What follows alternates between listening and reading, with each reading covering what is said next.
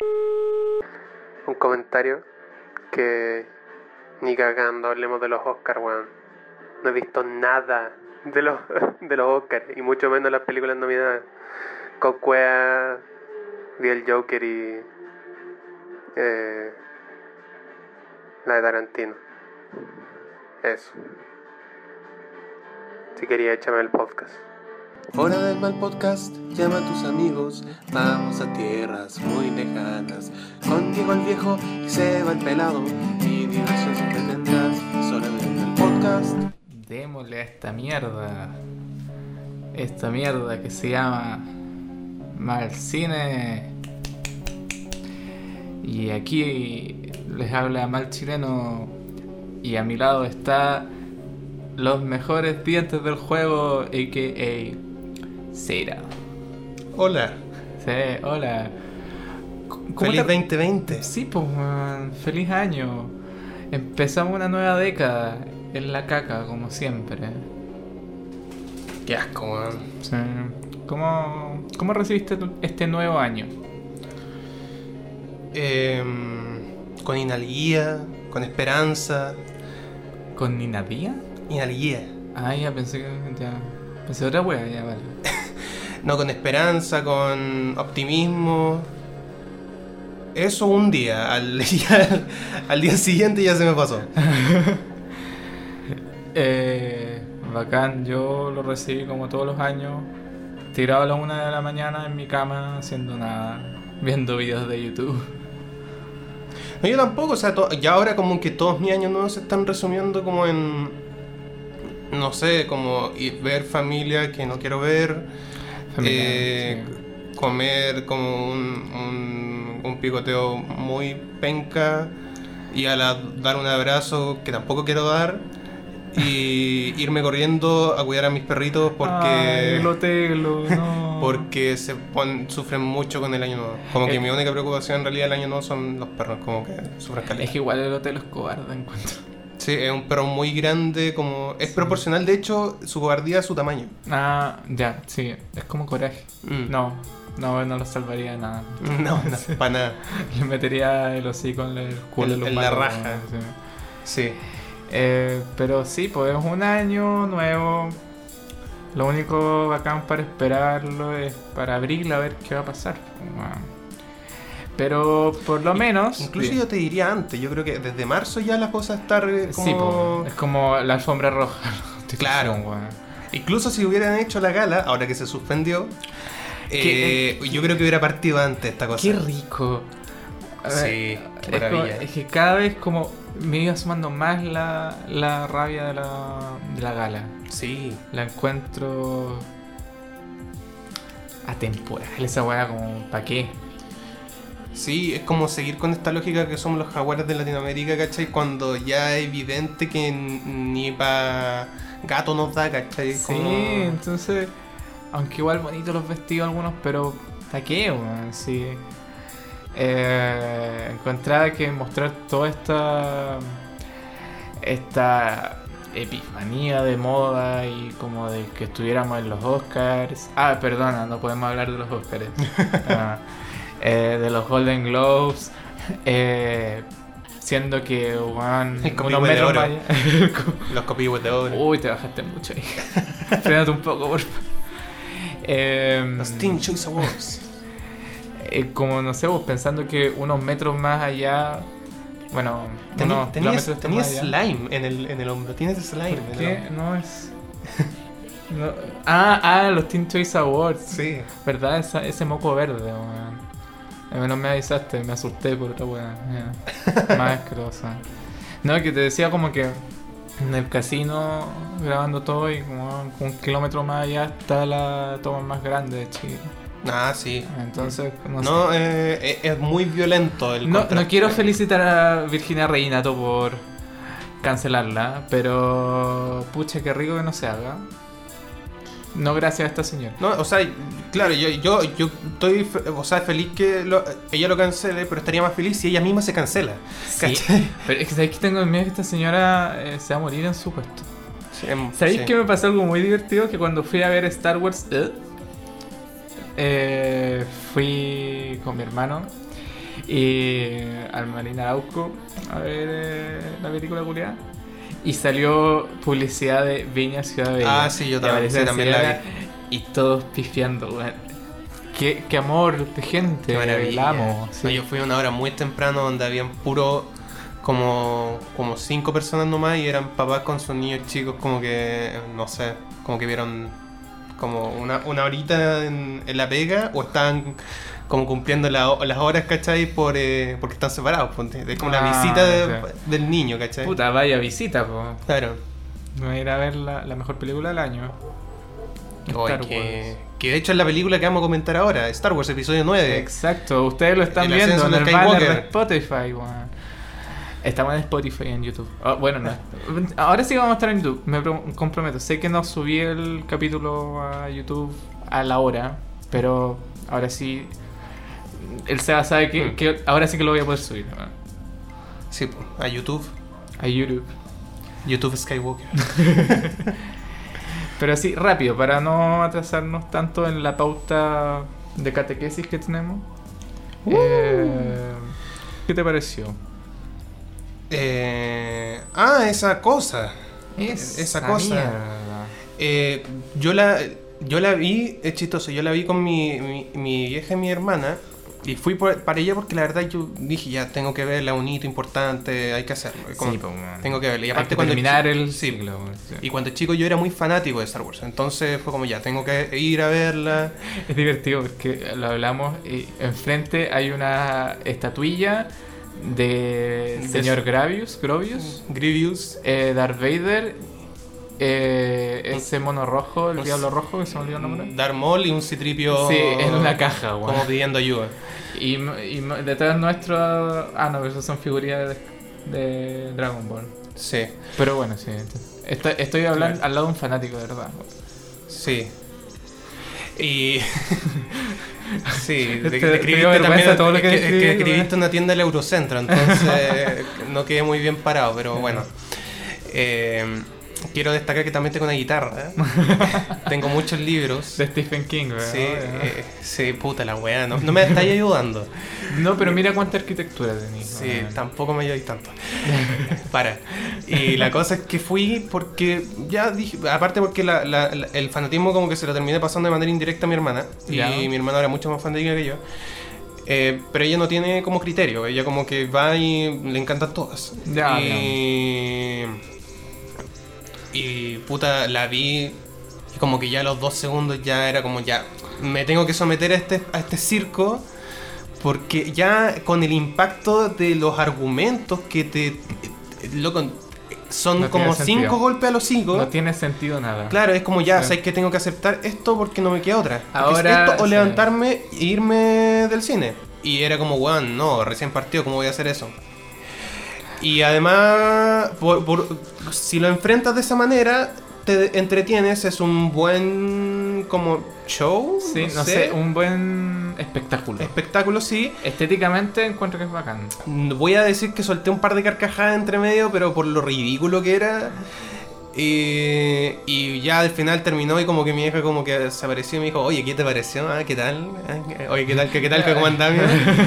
y yo le dije, oh, esa es que yo siento que lo que hicieron fue trampa, los buenos fueron tramposos. Sí. Pero lamentablemente era lo mejor que podían hacer con eh, Trampa. todo la- lo que tenían detrás. ¿A qué te refieres? ¿Como matar a Chewbacca y revivirlo? Pedazo de spoiler, pero... O sea, lo mismo. que sinceramente, chiquillos, chiquilles, no... No voy a respetar el spoiler para Star Wars. si No tiene Sí. sentido. Vayan a verla estéticamente. Es mejor que. que Sí, Avengers, oye, eso, eso es lo, que quiero, lo único que quiero destacar. Eh, ciertos escenarios muy buenos, weón. Sí, aprecio mucho esta película como un salvapantalla. Sí. Todo el entorno está donde está como el emperador, weón, una, una maravilla. Muy Sí. bueno, bacán, bacán. Sí, eh, no esperaba mm, al canciller Mm. como que apareciera, obviamente. Sí. O sea, bueno, igual me hicieron spoiler, pero filo. Eh, No, y esa cuestión estaba de antes, sí. eh, sí, pero es que no me importa mucho Wars. Sí, da lo mismo. Pero como lo presentaron, eh, eh, mm, dio, me dio cosita, como carne gallina la wea. Sí, sí. Está muy bien. Y eso con Star Wars. Sí, no, es una buena película. no es una buena película. No. Pero digámoslo, ¿cuál es? Sí. Mm. La antigua solamente. Sí, sí, sí. No la pena. Bueno, por otro lado, eh, Ah, ¿te sí. gusta el soundtrack que estamos escuchando? ¿Qué puta que costó hacerlo funcionar? No te puedo decir lo delicioso que es este soundtrack, tan delicioso como los takis que estamos comiendo ahora. No se imaginan lo sudando que estamos. Porque No son los, los takis eh, eh, morados, weón, los más...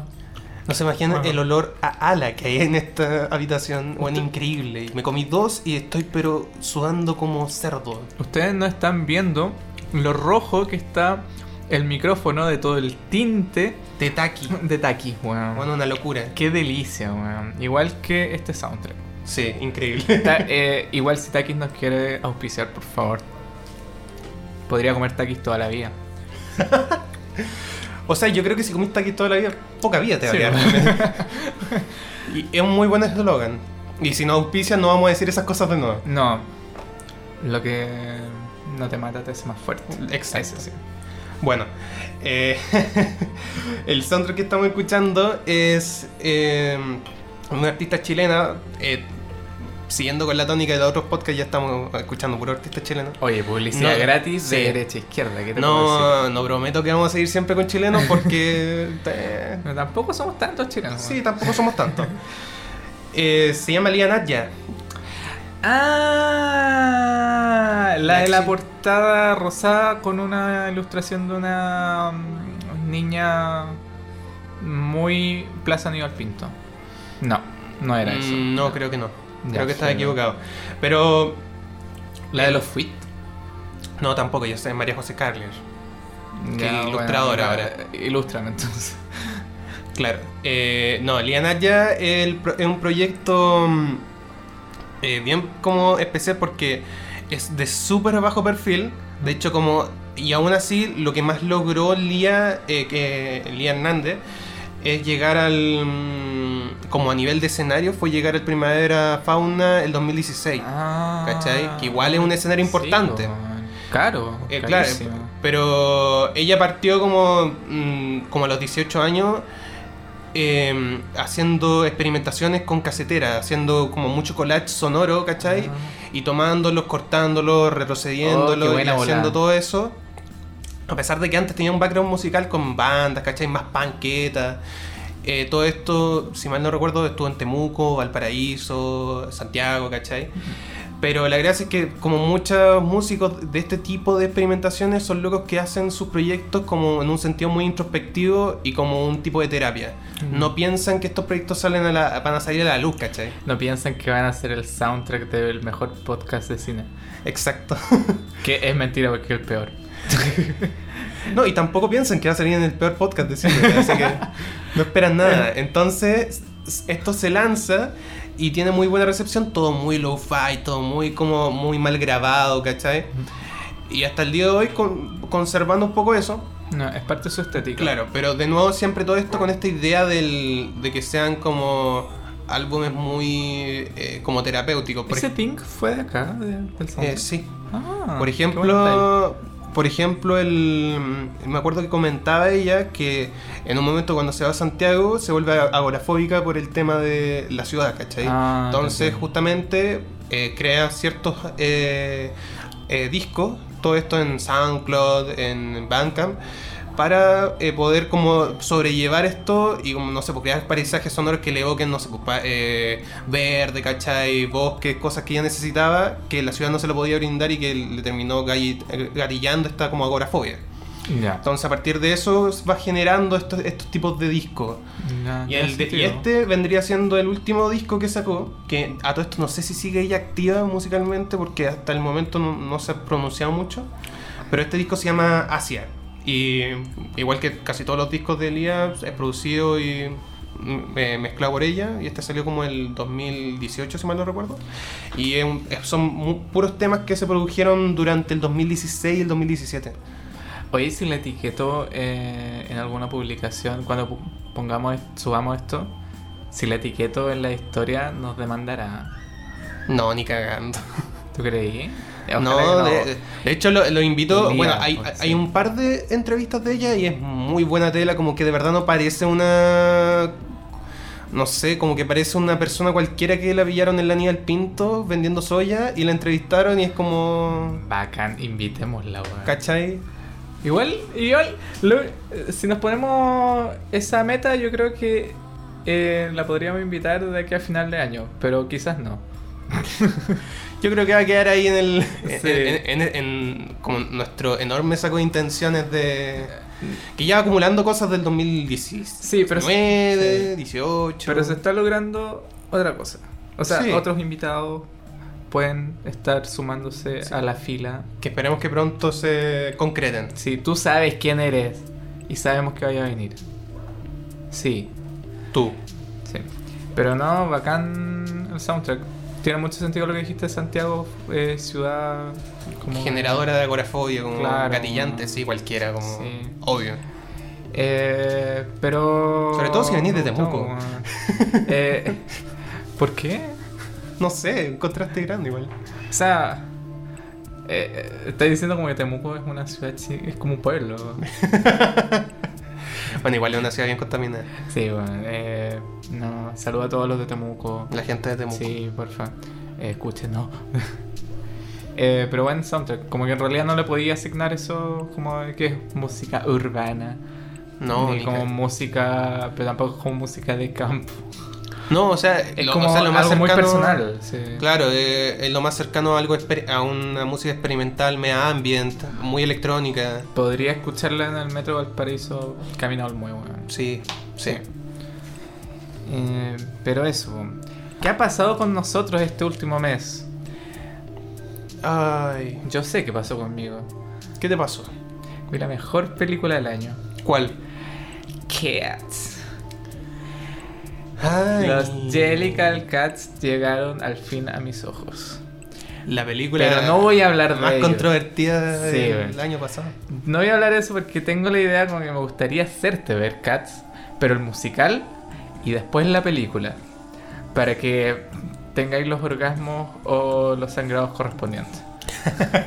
Yo no, yo la única relación que he tenido con Cats es escuchar un poco el soundtrack y cuando muy chico fui al cine arte Viña a verla. Bueno, siento que también me pasó lo mismo, Onda pero he buscado. Pero grupo de colegio, así Sí, como- sí, sí, también. Y tenemos la misma edad. Eh, y yo también recuerdo haber visto una obra teatral de muchos gatos y que la pasé muy bien. Pero reviso en internet y Cats no ha llegado a Chile. O sea, creo que llegó como un tour, pero como hace. No, es que yo creo que fue una producción nacional que hicieron como Cats nomás. Te imaginas, ¿eh? Los gatos gélicos. Claro, una wea así. Eh, Pues pero- todos nos llevaron como engañados a una casa abandonada forrada en gatos, así como. y como que la tía de inglés que andaba como con su.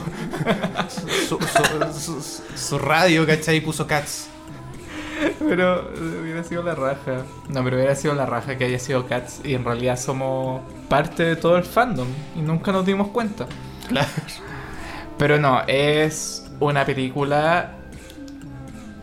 Es una sensación, ¿qué le puedo decir? No es buena, no- de verdad no es buena, pero me encanta, me encanta. o sea, de verdad la vería de nuevo. Eh, tengo muchas cosas que decir, por eso siento que me gustaría que la vierais tú también. No, sí. y más sí. adelante hagamos un capítulo. No, me llama, me llama muchísimo la atención esos, esos trajes digitales que tienen puestos. Pero si es que alguien no la ha visto y quiere verla, eh, como sinceramente, no para burlarse, porque igual es muy buena para burlarse esta película. eh, o sea, qué, qué rico verla como copeteado con un pitido al lado. Eh, pero si no, véanse la grabación del- de Londres del 98, si mal no recuerdo. No, no puede ser el 98, tiene que ser el 88. No, es más vieja. Sí. Eh, debe ser del, no- del 88, que es como llamada la, la grabación oficial. Y, y de ahí me agradecen, o sea, qué maravilla de musical, weón. Pero eso, le puse 5 estrellas en Letterboxd. Chucha. Pero la, Pero le puse, la puse en la última, el, como en la última fila de la, del top 50, weón. Para que nadie se entere la calidad de crítico que eres. Sí, no, mi hermano me va a La matar calaña. saber como que me gustó más que mil en 1917. Pero filo, eso es para otro podcast. Eh, nosotros tenemos un tema para este enero. Porque en enero, hace unos 4 o 5 años, pasó una tragedia. Pasa. Y algo bien, es bien particular porque hace unos cinco, claro, más o menos eh, ocurrió una tragedia, pero muchos años atrás también ocurrió un milagro. Me estáis hueveando. Eh, También nació en enero. Sí. Conche tu madre. A lo mejor vi las fechas mal y en realidad son No, no, no, no, no, es que para allá vamos porque las fechas coincide. coinciden mucho. Oh. Los, los astros se alinean y coinciden de una manera increíble. Estamos hablando de que este es el mes de, aunque ningún canal lo ha dicho, No. ni siquiera No oficial, X, empezado no ni siquiera este no es el mes. ni siquiera MTV, ni siquiera VH1, pero sí, ese, acá se dijo por primera vez, a, aporta de que se termine enero, es el mes de David Bowie. Puta la. No, eh, De David Bowie. David, man. Del David. El- Y sí, po. Sí, igual tengo que hacer el disclaimer. Es- durante este podcast yo voy a estar bastante más pasivo hasta que lleguemos a las películas. Porque al lado mío está un doctorado en, en Bowie. ¿Cachai? La, el SEA inventó la Bowieología. Chucha. Chucha. Voy a estar acá toda la noche, señores. Así que acostúmbrense. Aguántenme. Aguántenme. Sí, pero dime como... Eh, Mira, es que en la pauta escribí, ¿qué significa David Bowie para ti? Esto es Mira. literalmente una cuestión que podría ser de, de, un- de una confirmación. Mira, me niego a, a responder eso. pero- o sea, a responder de esta forma. A este cuestionario. Eh, a este cuestionario de Facebook. De BuzzFeed, güey. Claro. eh, pero tú dijiste algo como. Antes de que dijéramos mes de Bowie, pero dijiste algo súper importante. Que esto de que calzara las fechas, porque efectivamente eh, Bowie nació el 8 de enero Ya. y murió el 10 de enero. Puta el weón. Y además calzó de que él, bueno, trabajó en su último disco que todos conocemos, de hecho uno de los discos más vendidos. Eh, de- cuando, cuando Blackstar, Sí. cuando salió en vinilo, creo que fue uno de los discos más vendidos que de hecho llegó a sobrepasar al vinilo del año pasado. Entonces, como que duplicó las ventas. Ah. Esto es 2017, si mal no recuerdo. Eh, y lo lanzó el día de su cumpleaños, el 8 de enero. Y a los dos días de lanzado el disco falleció. El cual obviamente era un disco eh, póstumo con todas sus letras. ¿sí? Mm. Eh, Él ya sabía que iba a morir cuando... Y todos los temas Sí. hablan de, de este proceso de enfrentar su inevitable muerte, ¿cachai? Como...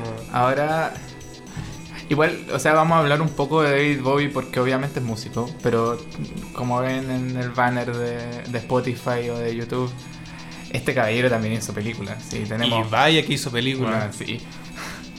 Bueno, vamos a dejar las opiniones hasta que lleguemos a, ca- a cada punto. Pero sí, po, eh, tiene muchos discos y entre ese Blackstar. Que yo soy. Yo voy a admitir, soy como. Muy primerizo en cuanto a Bowie. Eh, tengo mucho respeto. Me encantó cuando bailó con su ex Pololo Mick Jagger en Dancing In the Street. in the Street. Em, pero es que tu conocimiento me, me sobrepasa demasiado. Y tú me recomendaste que escuchara Blackstar porque yo lo dejé como en el tintero, como, toda la- como todos los discos. Mm. Y, y es brigio porque en realidad yo esperaba una weá como Cats que me pusiera a llorar. Que todo esto yo me cuesta comprender que te hayas puesto a llorar con Cats. es, que, es que, bueno, tengo que admitir que la última semana igual he estado muy sensible. Ya. Pero es que Cats, y esto también lo vamos a Bueno, hablar en otro. los, los gatitos a todos nos ponen sensibles. Sí, no, pero es que Cats, la gracia es que siento que es, es como música muy de orquesta, pero también muy de misa. Ah, ya sí. ¿Cachai? Y puta, o sea, si me tocáis eh, Pescador de Hombre, me voy a poner a llorar aquí mismo. Canción culeada.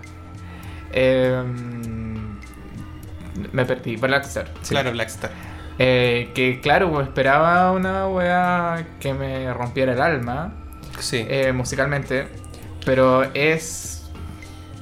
Es como hasta rico. Sí, o sea, Eh, el en cuanto a composición. el disco en composición es un disco rico. Sí. Que tenemos esa como clasificación. La otra vez estábamos hablando de eso, los discos Eh, ricos. Claro.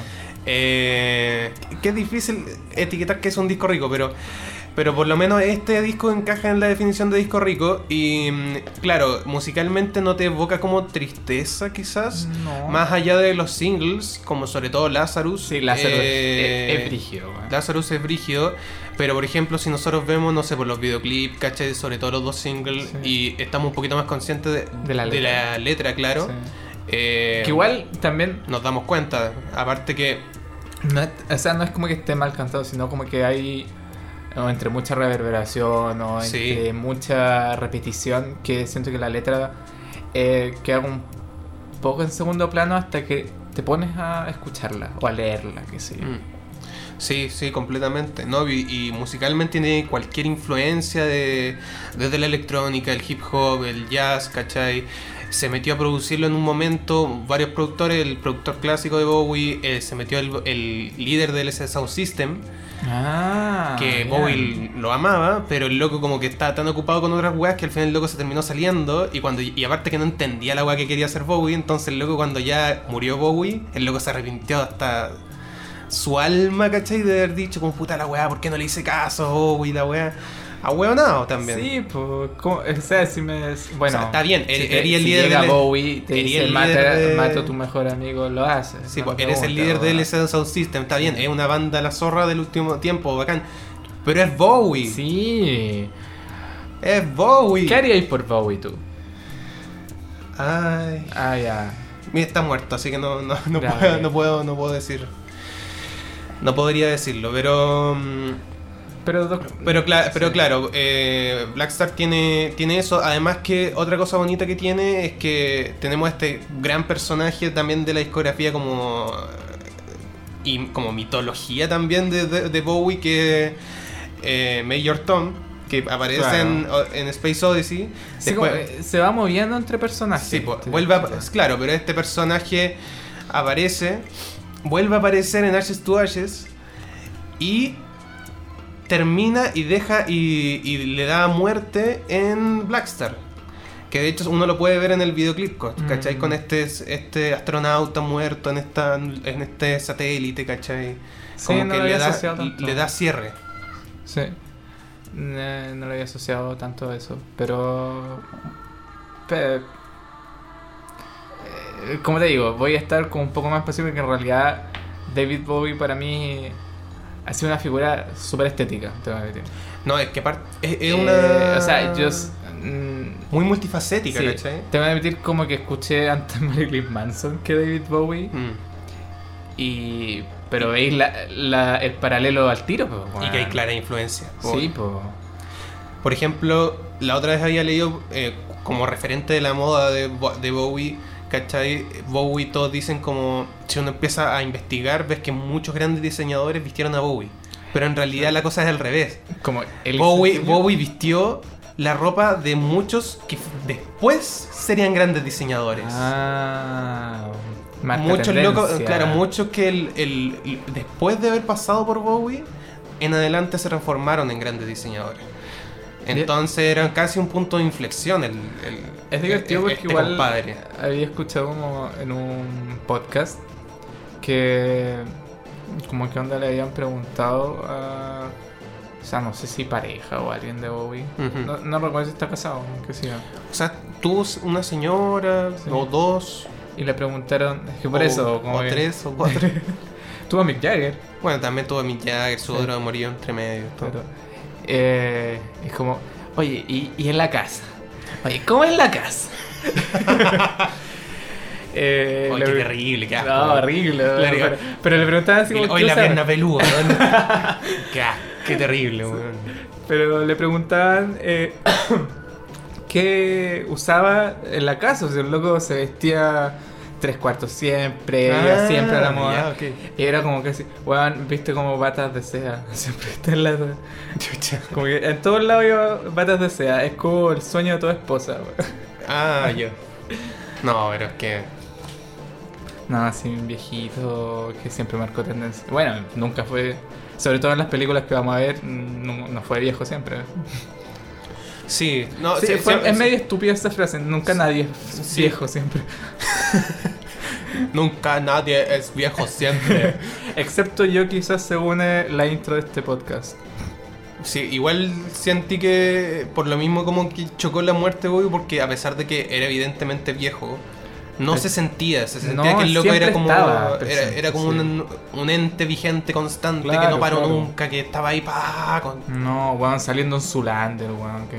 Hoy que es, claro, los miles de cameos que hizo en muchas películas o papeles secundarios como Nikola Tesla, ¿cachai? Eh. Que hizo como Poncio Pilato. También Eh, en la- la película esta de mm, La tentación de Cristo. Sí, sabéis que en realidad esa película la vi tan chico que no me. Siento que no sabía que era David Bowie. Sí, pero igual es como cuático, como pensar, oye, Pero como que. No sé cómo se movía harto en cameos, Sí. pero. eh, cuando tenía películas, vaya que tenía unas. Vaya que tenía buenas películas. O sea, no sé si decirle peliculazas, pero.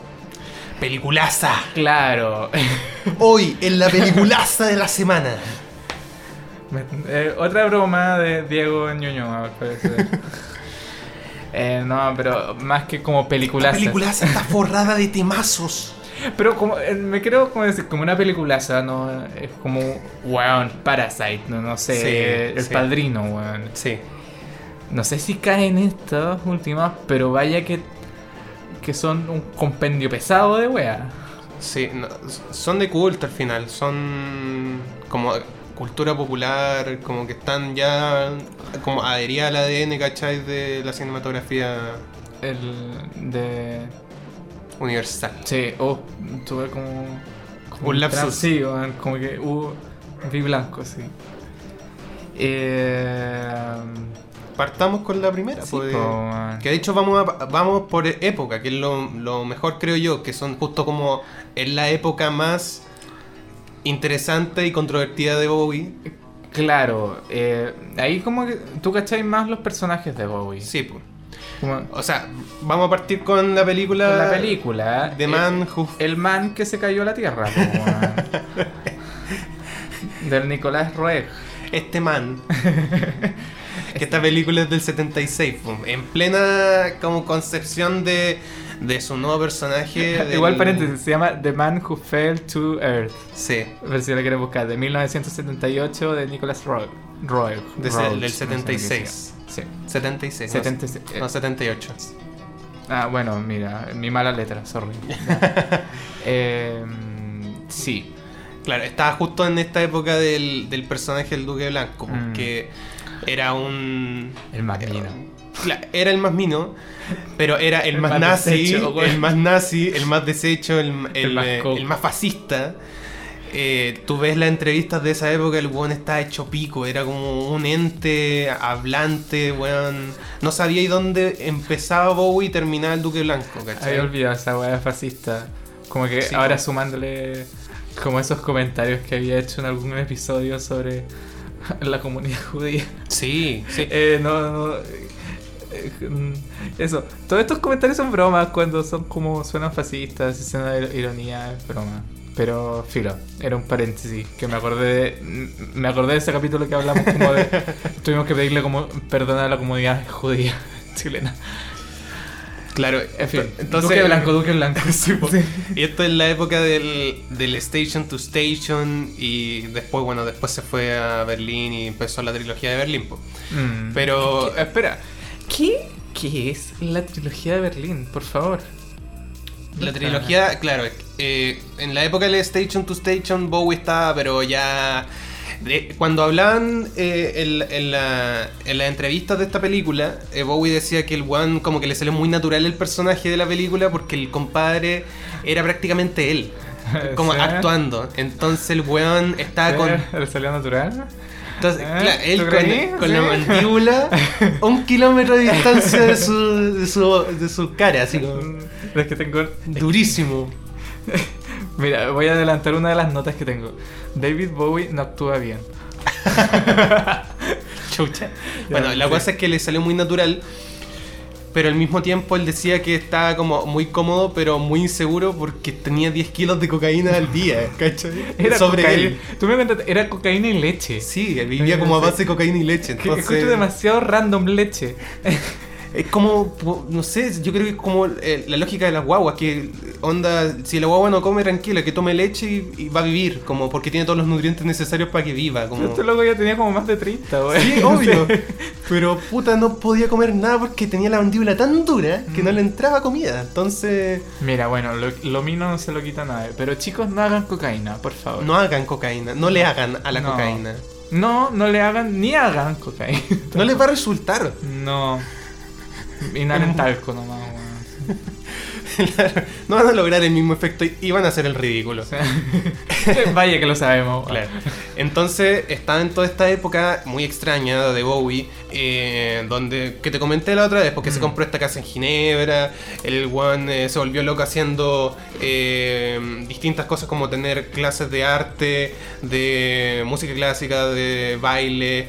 Eh, el loco comenzó su gran como colección de cuadros de arte moderno, Mm, que es una de mm. las eh, colecciones más grandes del mundo. Que Eh, no es público. Claro, que no es pública y creo que la familia la vendió entera a hueonados. Hijos de perro. Y. No, espera. Malas personas. Hay que olvidar eso. Sí. Eso. Esos insultos. weón. Y ahí una de las weas más como controversiales que fue esta wea que te comenté la otra vez, que si quieren búsquelo para no tener que como comentarlo tanto, pero eh, a grandes rasgos el loco se logró la brillante idea de contratar a la Filarmónica de Filadelfia, a la, Sinfoni- a la Sinfónica de Filadelfia, esa que es una de las más caras del mundo, y, eh, y musicalizar Pedro y el Lobo mientras él recita la obra original. Mire, Kat se pone a perspectiva con esto. No, es increíble. Y está en Spotify si quieren escucharlo y pueden buscar información. Hay mucha. Y es bueno, una de las pelas de cable más random que he visto. Es una de las weas más estúpidas que ha hecho como Bowie. Como. eh, el- ahí como que ya te das cuenta que el loco tocó fondo. No, sí. Y el compadre lo que hizo después de eso es que agarró a Iggy Pop, que también estaba full drogado. Que yo creo que nació. No, No, no, no sé en un momento que Iggy Pop no haya estado drogado, claro. Y Ahora sí, ahora sí quizás, no sé. No, de hecho, Ah, eh, todavía. llegó a Berlín a desintoxicarse, Bowie se desintoxicó, Iggy Pop no. siguió. Después eh, lo dejó un poco más paulatinamente, pero Bowie siguió. Y ahí es donde partió como esta cosa de la trilogía de Berlín, con Low, Heroes y Lodger. Que después, a medida que vamos hablando de, la- de estas dos películas y de otras películas, eh, podemos adentrarnos más en el tema de la trilogía, pero a, a grandes rasgos es eso, como, y como es una de las como trilogía o triadas de álbumes más importantes porque ahí vuelve eh, con esta colaboración entre eh, y vuelve a ser vigente con esta colaboración entre Brian Eno, Claro. y Pop y Bowie, ¿cachai? Entonces lanza como discos que hasta el día de hoy son como vigentes hasta en el post-rock, el ambient, entre otros Sí. géneros, ¿cachai? Y en esa como contexto, cuando ya estaba con 10 cocaína diaria en el cuerpo y hay pura leche, es la película del hombre que cayó a la tierra. 10 guatonas con moño. weón. 10 guatonas con moño encima. Oye, ya. Mino Bowie, todo lo que queráis, pero esto es una película. Eh, y como todas, hay que contextualizarlo. Hay que decirle Sí, de po. qué se trata. Esta película, El Man, eh, trata de aliens. Claramente. Ah, Porque Bowie. Sí, pues. desde sí. Como desde sí, Stardust como que no dejó la idea del alien. Sí, Es como el Grimes de la época. sí, la, La. Grimes de la época. Le estamos dando mucho crédito a Grimes igual, Sí. pero como no, de- o sea, bueno, eh, es la el- David Bowie de, la- de esta época. no, aún así, pero es como eh, desde el fandom de acá de, Sí, de- de. Grimes, porque We gusta mucho, Grimes. gusta mucho Grimes. Sí. Oye, que me gusta Grimes. Uf. Uf, Eh, esta película se trata de eh, este alien que llega como forma humana a la Tierra y que mm, empieza a hacer plata como con la misma patentando la tecnología que tenía en su país o como- una cagada de tecnología que podía agregar acá a la. Tierra y se hace millonario con, el plan con todo estos conocimientos extraterrestres que teníamos. Claro. eh, con el plan que de ahí vaya aprendiendo. Estos conocimientos capitalistas y extraterrestres, porque todos sabemos que el capitalismo no es de este mundo. No, sí. Es como una. Hay una moraleja con el, co- con el capitalismo acá, pero. Sí, vaya que Primero terminamos de contar la película. Claro. Eh, este man que llega a la Tierra. eh, llega. Se hace una fortuna patentando esta poca tecnología para hacerse plata. Y lograr hacer una nave que lleve el agua de la Tierra hacia su, hacia su planeta que está en una sequía horrible. Eh, básicamente ese es el plan. Claro. Pero como llega a Estados Unidos, empieza a conocer como, no sé si decirle placeres humanos.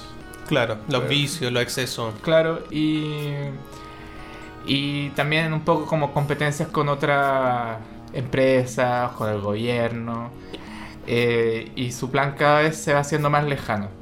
Y, Y va a se tener va que frustrando cada vez más. Claro, y va a tener y se va encontrando más con lo que es ser humano y lo que sobre todo lo malo que es ser humano. Sí. Tú dijiste una wea que también es súper acertada, que hablaste de, de Ziggy Stardust. Y acá como el personaje principal de Bowie, que es Thomas Newton, eh, encaja súper bien, yo siento, con también eso. Como que eligieron como bacán, porque est- esta película es basada en una novela. Sí. Es como que Bowie haya tenido la locura, ¿cachai? En su volada de cocaína. No. Ahora, mira, igual el Nicolás Nicolás Roeg, Roeg, no sé cómo se pronuncia, eh, también era como medio volado. Si el loco Sí. fue cinematógrafo de, de la máscara de la muerte roja, que Mm, sí. sale el Vincent Price y bueno, una película colorísima. Mm. Pero comparte curiosamente, o de casualidad, no sé, pero por lo mismo yo creo que en- encaja bien como el personaje. Con la historia de Ziggy Stardust, porque para los que, que es el álbum más famoso de, de Bowie y que la historia básicamente es de un extraterrestre también que llega a la Tierra porque en 5 años la Tierra va a desaparecer y el loco como desde su plataforma de ser un rockstar quiere salvarla y el loco se entrega a los excesos banales, ¿cachai? Y termina poco menos eh, mu- muriendo a través de esos excesos y, y fracasando en su plan. Perdona mi, mi ignorancia, pero ¿este álbum es el de Life on Mars? Sí, pues. Ya. Ziggy Stardust and the... eh, Diamond Dogs. No, ese otro disco. no, pues Life on Mars es otro. El de Honky Dory ese. Donde está Life on Mars. Ah, ya, ya, bueno. Ziggy Stardust and the eh, Spiders from Mars. Ya. Que era la banda que tenía en ese momento. Ok. Eh, sí, soy muy inepto en cuanto a Bowie. Pero Claro, qué bueno que era de. The Rise and Fall of Ziggy Stardust. Eh, and the Spiders from Mars. sí, totalmente escuché ese disco. Completamente. 100%. No, pero si, no, pero lo escuché en algún momento. si lo escuchan sí. son como todo... Como que debe ser el disco con más hits de Bowie juntos. Como Sí. que mm, es ridículo. Me acuerdo que escuché Diamond Dogs porque me gustaba la portada. Ah, es que esa época era muy glam. Sí. Era muy. Era, todavía estaban los ecos de. un poco de. de sí. Sí. Pero te- tiene mucho que ver ese, ese personaje como con. Siento con la película. Sí, o sea, completamente lo usaron. Eh, yo no tengo muy buena opinión en cuanto a, la, a las actuaciones en esta película. Tengo como varias opiniones en torno a eso. Pero claramente está esa razón que David Bowie tenía que hacer por eso. Porque la intertextualidad era mucho, era muy grande. Mm, claro. Y si tenías la oportunidad de tener a, a Bowie dentro de tu película, tómala, po. no como el weón del LS, el, el Del CD LSD System. Sound System. Sí. Eh, Tonto wea. ahora, si queréis venir a- al podcast, porfa, estás invitado. Deberíamos decirlo en inglés. No, no quiero caer tan bajo. Eh, ¿qué- pero dime, ¿qué, ¿qué opináis tú de esta película? Yo te notaba bastante emocionado. eh. No, es que me. O sea. Yo no la había visto, no había visto casi ninguna película donde Bowie fuera protagonista más allá de todos los cameos como, no sé, Zulander, ¿cachai? Que el- un clásico cameo de Bowie. Eh, pucha, sí, no sé, que yo como siento a Bowie en sí un personaje, siento que en muchas de sus películas de verdad él como que no actúa, no...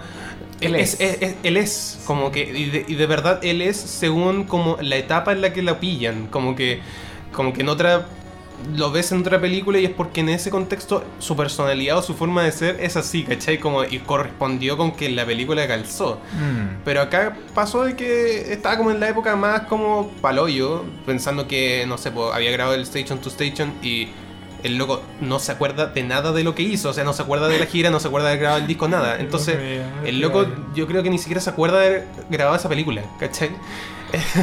Entonces... Pero quedó, y yo creo quedó que un igual... celuloide al igual que Mm. su pene. Sí.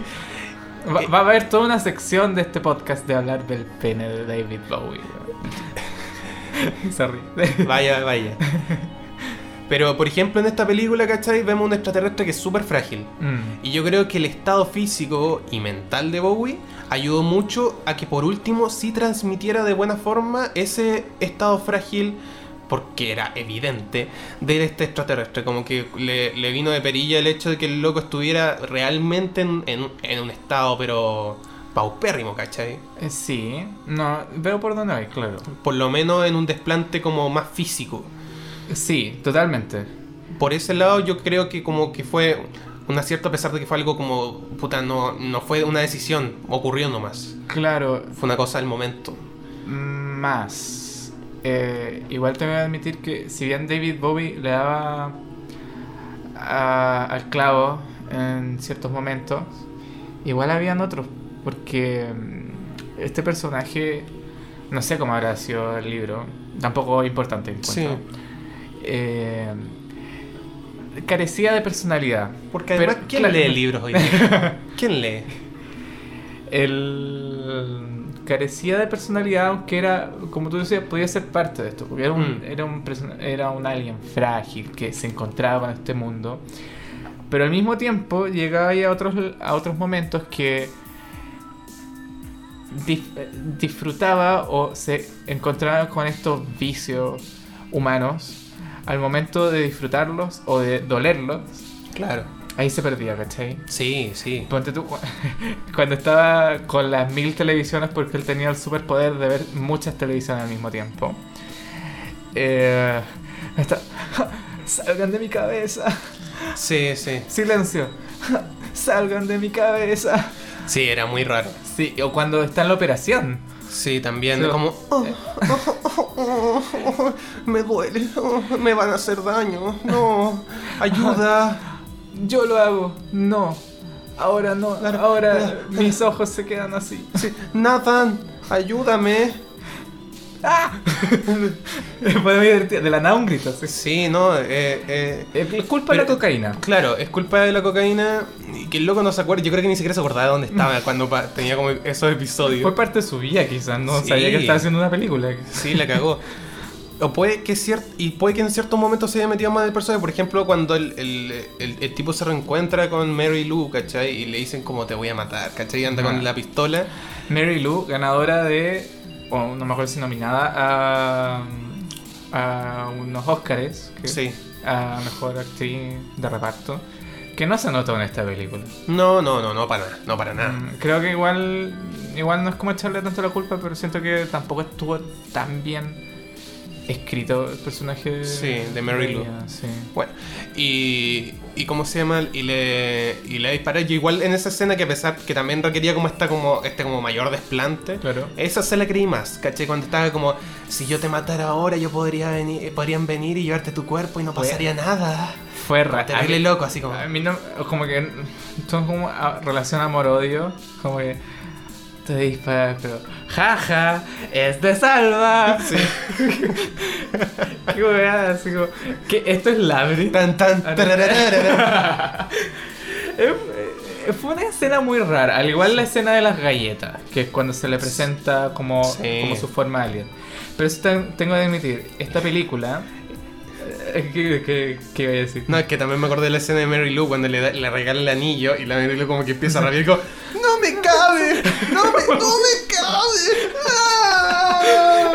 Y se va como corriendo llorando y es como... Eh, eh, eh, esa es la wea que me. la- de verdad, como siento que la, la mejor actuación se la lleva Rip Torn, quizá, que el Mm. Dr. Bryce. Que. Eh, Que me encanta la escena, sabes que- sí, que la escena cuando cachado, cae. Ese loco es el.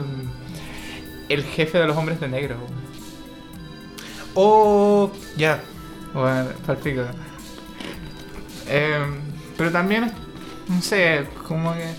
Creo que los personajes, eh, como que entre iban y venían. Sí. Era, se notaba que se le ponía mucho más énfasis a lo que es, es el personaje de David Bowie, el alien.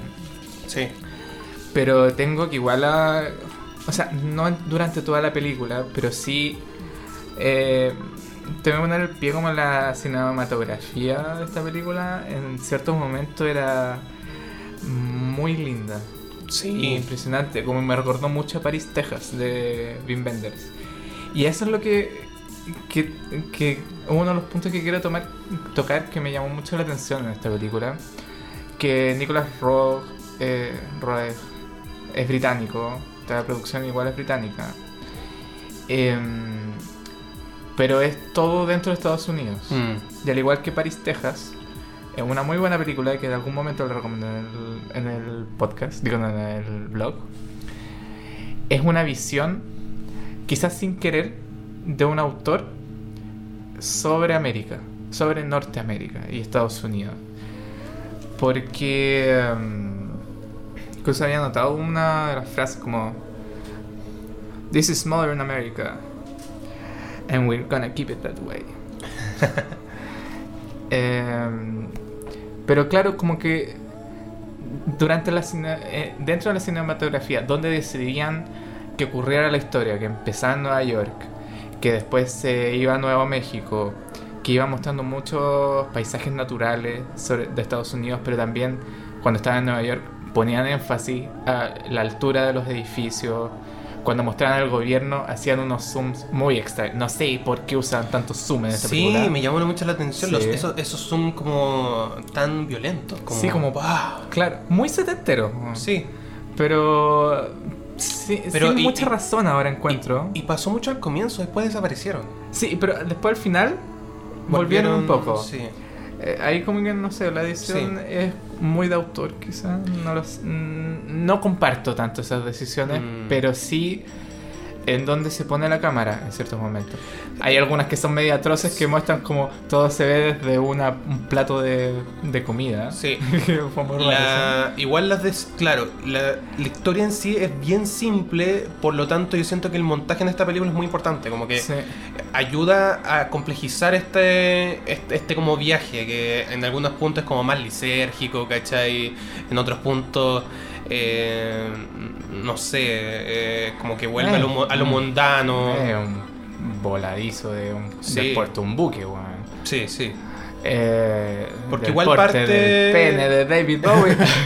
Porque igual parte, ¿cachai? Sin, sin enterarte que es un extraterrestre. Sí. A pesar de que ya por cultura popular todos saben de que la película se trata de que Bowie es un extraterrestre, Claro. es un visitante. sí. Sobre todo si eres fanático y cachai que Bueno. es el White Duke.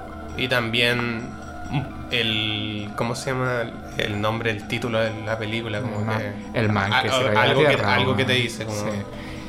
Pero a lo que voy eh, con todas estas decisiones de mostrar eh, distintas eh, identidades quizás de Estados Unidos, de Sí. los sureños, de la gente de Nueva York, de la gente con mucha plata, de lo que es tener plata en Estados Unidos, lo encuentro como un retrato que hace Nicolás Roeg, Roeg, eh, y todo su equipo a Estados Unidos, como lo hizo en algún momento Wim Wenders con Paris, Texas. Mm. Y, y eso es como uno de los valores que, que encuentro en la película, porque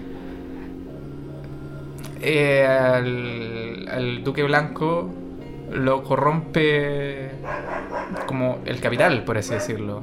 ¿Cachai? Eh, en un momento como que pierde su rumbo, por así Sí. decirlo. Eh, entre como los excesos del alcohol, del sexo. El amor de Mary Lou. ¿cachai? Claro, la tele. eh, es como, claro, casi también una crítica de decir como... El, wow, wow, wow.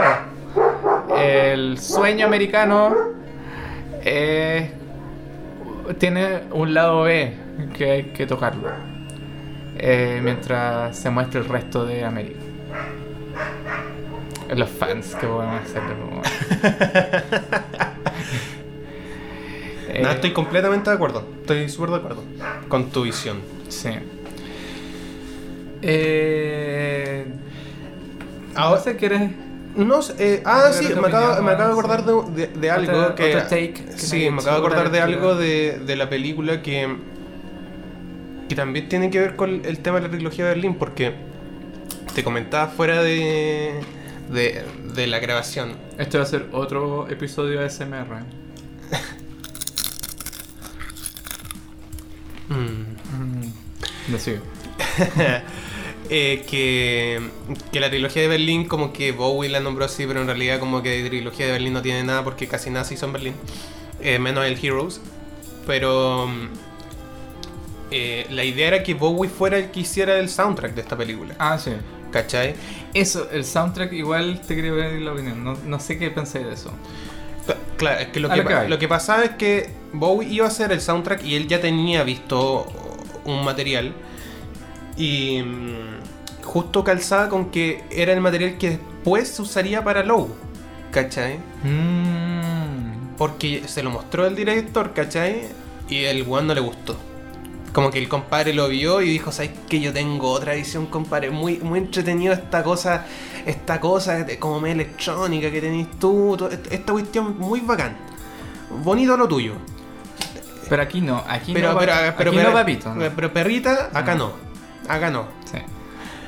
¿Cachai? Esto es Estados Unidos, acá no. Tu, tu weá es rara en Europa. Sí. en- eh, a Berlín. Donde, pertenece, Claro. tu planeta culiado que ahora se va a salir de la Unión Europea. Claro. Entonces, eh, al final, el soundtrack eh, quedó como la curatoría, por así decirlo, o la dirección del soundtrack quedó a manos de John Phillips, que es el, el De líder de Mamas and the Papas. Sí. Que a todo esto, igual él escuchó el soundtrack de Bowie y co- encontró que era majestuoso, como que dijo, weón, como casi como, como este imbécil no lo tomó. Otro el LC Sound System. Claro, claro, pareciera. Pero mm, bueno, y esa es también una de las razones por las cuales también se dice que la trilogía de Berlín no se, no se hizo toda en Berlín, porque ya Low, que es el primer álbum de la trilogía de Berlín, parte con temas que venían desde mucho antes, incluyendo temas de, que eran del soundtrack. Claro. Ahora, lo- la, como la curatoría o tema de elección de, de, de, de Mamas and the Papas, eh, el líder de Mamas and the Papas, ¿sabes que no me molestó? No. Obviamente siento que, lo- que algunas cosas no correspondían para nada, como que sa- me saca- No. me- algunas me sacaban de lugar, siento incluso, Pero, en, en cierta, en cierta escena o en ciertos momentos, pero... pero igual lo, lo perdoné como por la época, quizá. Sí, es que yo iba más por eso, ¿cachai? Por, el- eh, por el tiempo en el que Por se la hizo década, la década. Bueno, y aparte también, Low ni siquiera la discográfica lo quería sacar porque encontraban que esta weá no iba a pegar ni cagando. Mm. Entonces, si obviamente la discográfica, que, ¿cachai? No quisieron sacarlo, es lógico que antes, unos años antes, ni siquiera el director lo haya querido sacar porque también de haber considerado como que esta, que esta mierda, Sí, como que, que- que esta weá, como, como me ¿Cómo, presentaste me- esto. cómo se te ocurre? Oye, básicamente, ¿cómo se te ocurre? Oye, oye, tonto weón. Oye, pero no sé si te pasa que. Porque, eh, Low, tú me dijiste que. O sea, ahí hay colaboración con Brian Eno. Sí. Que de hecho, eh, perdón, una, una acotación, el disco que tiene más colaboraciones de todos esos discos, pero el que está cero acreditado porque Boogie está tan drogado que no se acuerda con quién trabajó. Entonces, Por supuesto que sí. muchos le critican eso y Bowie era como, weón, no me acuerdo de lo que hice como en dos años. Como, no me pidan que los acredite, por favor. El... Pero bueno, Bra- cuando escuchamos ese disco, como tú me decís, mira, ahora viene Brian y se nota. Mm. Acá también como hubo esta Stomu Yamashita, eh, que era otra como también han colaborado con el soundtrack. ¿No te, ¿No te suena que es como con el loco de Mamas and the Papas y este tipo como low pero a cuenta? Sí. Aunque igual eh, la colaboración de Stomu Yamashita fue lo que más me gustó. Sí, Y puede estoy, ser. estoy leyendo Stomu Yamashita, no tengo idea quién es. Me imagino que es japonés. Mm. Sí. Eh, pero es como la que el que adoptó un, un tono que le iba muy bien a la película. Es un percusionista, si mal no recuerdo. Tipo. Sí. Y, y bueno, o sea, quizás, bueno, pégueme con una piedra, pero si- me decía alguien, también es, pero ruidos raros. pero también la percusión, también le agregaba como Mm. otros tintes de, de otras culturas también. Y eso Sí. encontré muy bacán. Sobre todo que no sé por qué había una como decisión muy grande de incluir arquitectura japonesa de repente o diseño japonés dentro. O sea, no sé. Yo No siento que. ¿Será de Bowie esa wea? Yo creo que no, yo creo que igual Bowie debe haber influenciado muchas cosas. Si mal que mal, hay que pensar que. que dos tomas. eh, dos tomas del. de la película se tradujeron en dos portadas de sus discos. O sea, la portada del Station to Station es cuando ingresa esta nave, ¿cachai? Esta cámara, como con, e- con esta esfera de luz. No lo había asociado. Eh, es la misma, o sea, no es la misma escena que uno ve en la pantalla, pero es No, una toma, una toma tomada después. Y en Low, eh, cuando está, después de que revela a Mary Lou que es un alien y está con este traje, ¿cachai? Con, con, con capucha, todo, en el en este como muelle personal que tiene en su casa, eh, es una toma de eso también. Sí. Y que esa es la portada de Low. Entonces, también siento que es un, un buen nexo, sin quererlo, de esta película entre esos dos discos. Como, Claro, eh, un easter egg. claro, como- claro. Eh, no sé si te pasó, y como quizás como para cerrar la película, Sí. eh, cuando apareció David Bowie en su versión Alien, de verdad. Bueno, ya había visto eso eh, Muchas veces. En GIF. Eh, fue un GIF famoso eso. Sí, y no, no- tenía idea que venía esta película. Muchas veces. Sí. No, y aparte ahí sale como toda esta como onda, como... Como que cuando salió y grita Mary Lou, a mí se me transformó automáticamente en una película como de bajo presupuesto, Sí, bueno, setentero, Cine ochentera. Z, así. Cine Z, así. El bueno apareció en la mina. Conche tu madre, weón. Y después cuando va a tener sexo con él, dijo, ¡ah! Sí, la weón toda asqueada. Como tocándole el paquete de alguien. weón. Sí, Es muy raro el sexo en esta película. Sí, es rarísimo. es muy raro. Pero en fin. Eh, ¿Cuánto le dais a esta película? Oh, qué difícil, weón.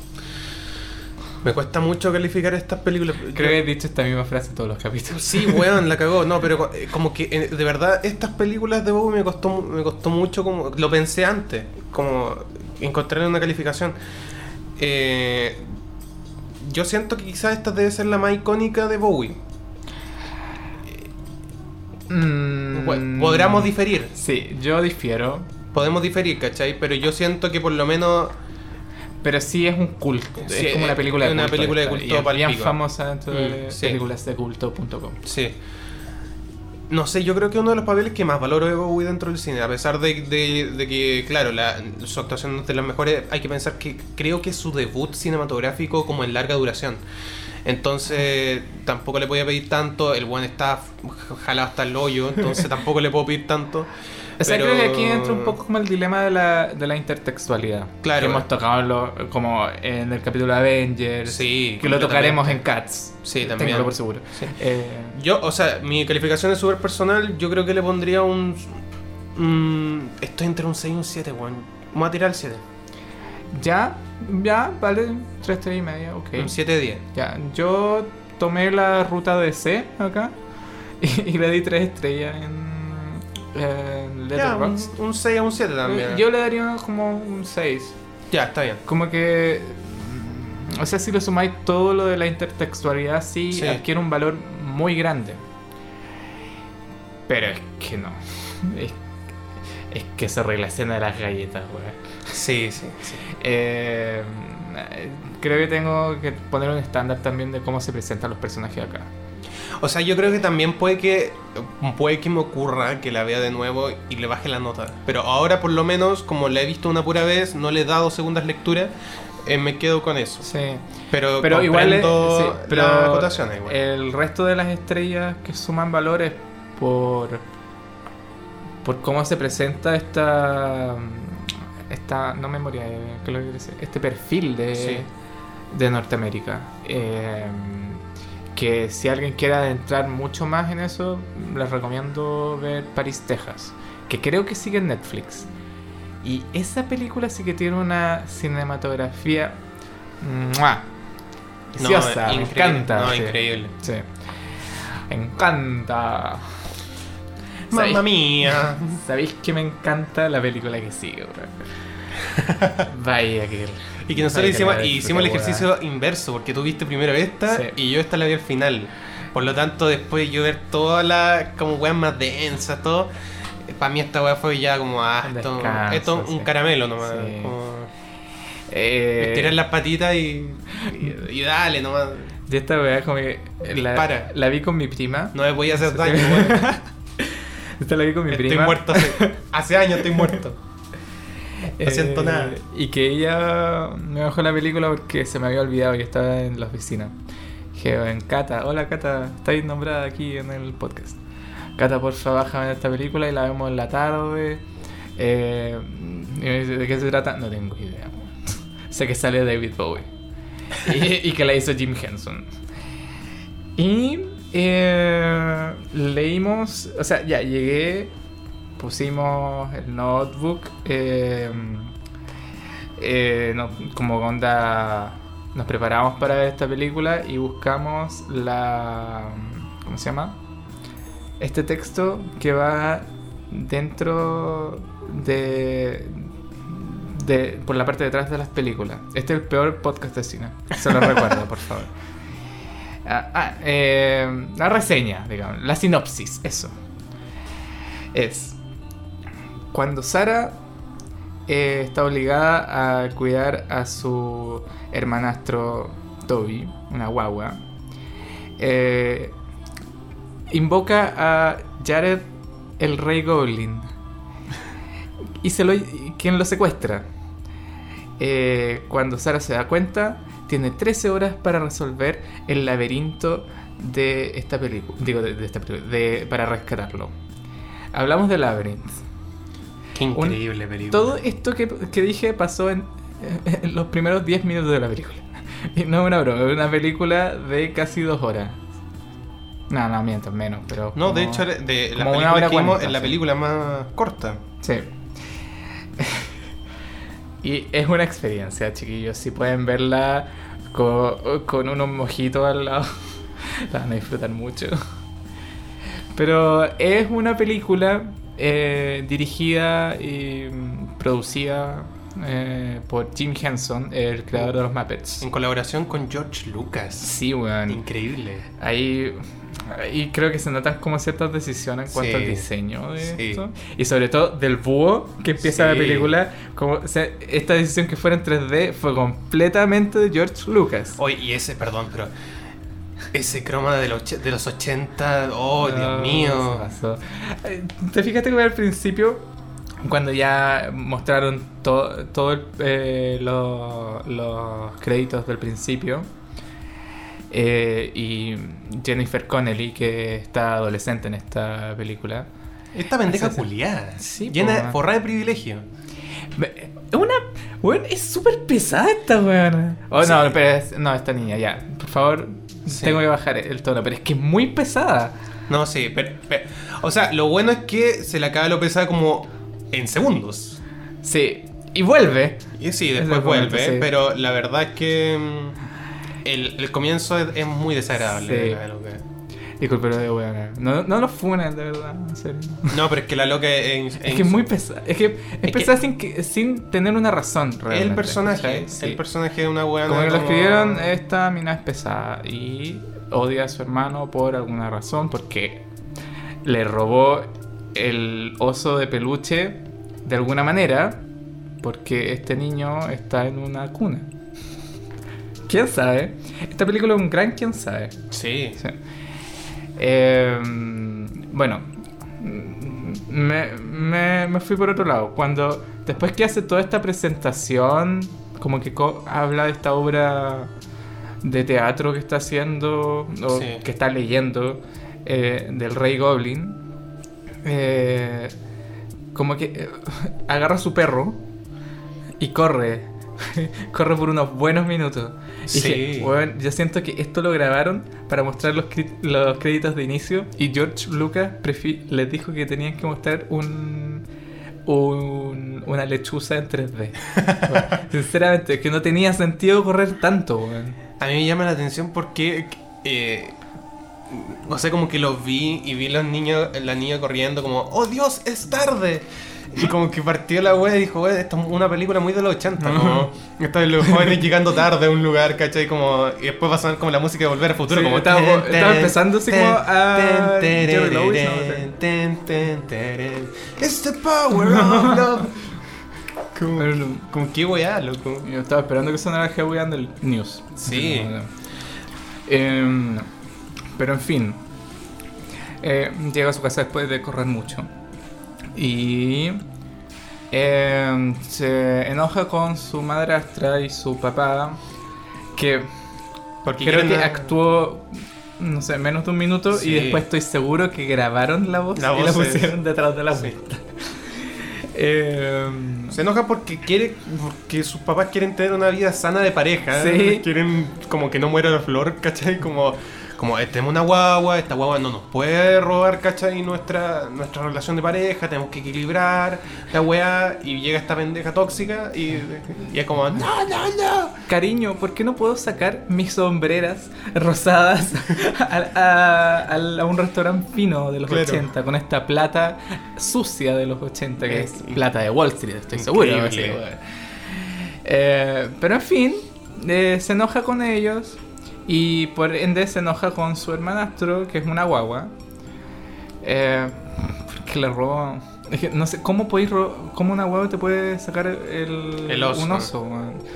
por qué tenéis tantos osos? weón? Tenéis como 15 años, no sé. No sé. No lo sé. Bueno.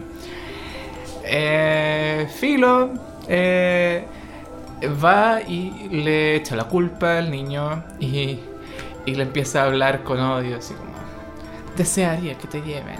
Sí, desearía que el rey Goblin te lleve. Es demasiado específica. eh. Sí, la La cagó. Y acepta todo demasiado rápido, como la Sí. existencia de los goblins. Como... Sí, eh, no hay ninguna explicación al principio. No, claro. Eh, pero Finn lo llama, eso, y aparecen. eh, Tengo que admitir, no, no sé si apareció David Bowie al tiro o apareció un Goblin. No, apareció como este jugueteo entre los goblins, como que aparezco, no estoy donde estoy, ah, oye, Mm, claro. Oye, bueno, por acá, por acá, ah, por acá, por acá. Y de repente, pa, aparece como una lechuza que empieza como a golpearse como, como, como en las ventanas. Claro. Y es como. Y uno piensa, ah, viene la lechuza de Hogwarts a entregarle una carta. Como, Jennifer, eres una bruja. ¿Cachai? Y no, una es- pesa culia. es una pesa culia. Oye, de verdad tengo que admitir esto es porque es, pes- es que de verdad es pesada, no terrible. es porque sea no. Y aparece eh, David Bowie eh, con los pantalones más apretados de la historia del cine. Es aquí eh, el protagonista real de esta película, el bulto de, de David Bowie. Y nada que sostenga ese bulto, por No, Dios, que, que- weón. que lo controle. Como Sí, que- hay una niña de 15 años al lado, ¿qué onda? Sí, que, Bueno, eh, eh, eh, que por lo demás hay un tema ahí, porque Sí, hay, hay la- un tema bien... Vamos a tocarlo cuando lleguemos al final. Porque hay algo asquerosillo aquí. Sí, totalmente. Eh, y bueno, Puff aparece en. El en Rey Goblin. el- ¿Cómo se llama? El laberinto. Que tiene Sí, que, para eh. alcanzar. O sea, tiene que pasar por todo este laberinto que es un territorio que debe ser un- como del tamaño de un mall. Eh, o sea, esto es un líder, Sí. sinceramente, como eh, por toda la, la fisionomía del terreno, o sea, de, de, de los túneles que está haciendo, Sí, no sé. para llegar al castillo de, del Rey Goblin, de David Bowie. Y aquí es donde tengo que admitir, esta película podría ser un, un muy buen musical de Broadway. Sí, Estoy seguro, es más, le faltó música incluso. Sí. O sea, existe el disco porque... ah, Que es muy ah, malo. que, claro, que es muy bueno. No. Que- sí, es muy bueno. Ah, ya, ok, irónicamente. Oh, sí. Sí, vaya. O sea, Por- pero escuchen, Sí, pero- está en Spotify. Lo digo de verdad. No, pero en, fuera de huevo hay un par de temas que por lo menos son muy pegajosos. o sea, El Dance Magic. Loco, el, y bueno, cuando eh, la, la- la letra partiendo como You remind me of the baby. What baby? the baby with the power. What power? The power of voodoo. Voodoo? You do. Do what? Remind me of the baby. Y empiezan ahí a bailar. Oh, la wea buena, Esta weón. película colgada demasiado, weón. Es Pero es- increíble, sí. loco. Es, no, pero, sa- eh, Pero es- Bowie se encargó de todo el soundtrack. Eh, creo que hay un par de canciones que no son de él, pero David Y- Bowie la pasó muy bien en esta es- película, es weón. se nota La que no, se nota que el one la disfrutó, pero sí. de una manera. Está en O la sea, película. la Esta hizo- peluca primero fue su idea, estoy seguro. No estoy, no sé, ahí realmente. eh, la película la hizo en la época del Never Let Me Down, ¿cachai? Que en realidad era como una época media me de Bowie, como que los discos no eran malos. Dance with the, in the Streets. ¿Esa, ¿Es de esa época, no? Mm, no estoy seguro. Igual suena. Pues sí puede ser. Es que igual es ochentero. Sí. Eh, pero finales de los 80. Entonces todavía no empezaba esa época como más electrónica de Bowie. Eh, eh, media industrialota, pero como que eh, no son discos ni buenos ni malos. Están ahí, dentro de la discografía. Claro. Pero puta, vaya que se nota que la pasó bien produciendo todos estos temas del... Son súper pegotes, no tienen ningún sentido No. los temas. No. De verdad no tienen ningún Es sentido. Eso es lo raro de esta película. Pareciera ser una película para niños, pero los muñecos son horribles, son- dan miedo. Bueno, el primer encuentro con el personaje mm, este que tiene como cara de tubérculo, ¿cachai? Sí. Sí, es papá, como, es digamos. como, hoy estoy en un mundo de fantasía, eh, lleno de magia, y está el weón meando, como, No, como, no, co- como si ¿hacia yo dónde entrara- quieres ir? Sí. como, claro, como los, los extranjeros que llegan a Valparaíso y dicen, ciudad patrimonial, como un poco menos, qui- quinta maravilla, no sé, del mundo y la weá, y te encontrás perro vomitando un a perro un vomitando, curado, weón. vomitando un curado, Sí. ¿cachai? Y sobre el curado y otro curado meando al perro. Sí. Todo esto encima de un... Ya no se me ocurre nada más asqueroso en Valparaíso. Pero avance la idea. Es así de asqueroso esta película. Sí, increíble. Es más, o sea, eh, va a haber un momento que siento que igual hay que hablar los valores de esta película. Pero sí poniendo un contexto que, mm, como esta película es del Jim Henson, que es el creador de los Muppets y el productor, el que hizo, tenía la productora Jim Henson, eh, hizo, creo que tenía como un tema de como separarse un poco de la creación de los Muppets, porque Sí. también hizo Dark Crystal. Sí. Esa otra película eh, Que va más de la mano, siento no yo, con el- entera. No, es rara, pero Es fome. Pero va más de la mano como con eso, como con esos intentos de desligarse de la... Claro, un diseño aparte. Mm. Y Dark Crystal igual no es una película para niños. No. O sea, mientras que tampoco es como uh, terrible, pero como no está dirigida para ellos. Pero es como extraño que se tomara esta decisión hacerla para niños y no cambiar tanto los diseños. Si bien no es tan... eh, ¿Cómo se llama? Eh, como esta este concepto cuando una animación eh, se parece demasiado a, a la realidad, pero no lo demasiado, entonces parece muy raro. Claro. Tenía un nombre, este es el peor podcast. de No, cine, no cacho, no cacho. Este O es el peor podcast de cine, ¿qué esperan? O sea, sí. eh, pero ustedes entienden, ¿no? Sí, Eh, como el, el Expreso Polar, weón. Ah. Otra película horrible. Eh, eh, mantiene este tipo de diseño que es repulsivo. Pero claro, tiene un guion notoriamente que es como de aventuras, de un viaje héroe, quizás no tan bien hecho. Sobre todo hecho eh, también con una niña, que igual es un valor, encuentro, quizás, aunque no esté bien escrito.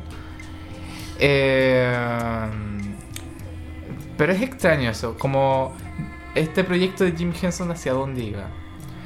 Y se notaba igual también como eh, toda la el training que tuvo con los Muppets, porque como los Muppets casi siempre son como sketches, Sí. ¿cachai? Que se van juntando en un episodio, en un... O sea, también existen sí, películas, ¿cachai? Claro. Eh, y se nota también eso, como que son muchas escenas pegoteadas en un viaje. Es como que, ¿cachai que hay un viaje? Pero como que ves también Sí, de que hecho, está pegoteado hay, alguna- hay algunas que están de cosas. sobra, como que es esa que tiene el peor como croma este de, lo- de estos personajes rojos que se quitan las cabezas. Sí, yo cuando si hubiera visto eso cuando chico no hubiera podido dormir. No, increíble. Y es la peor escena, como...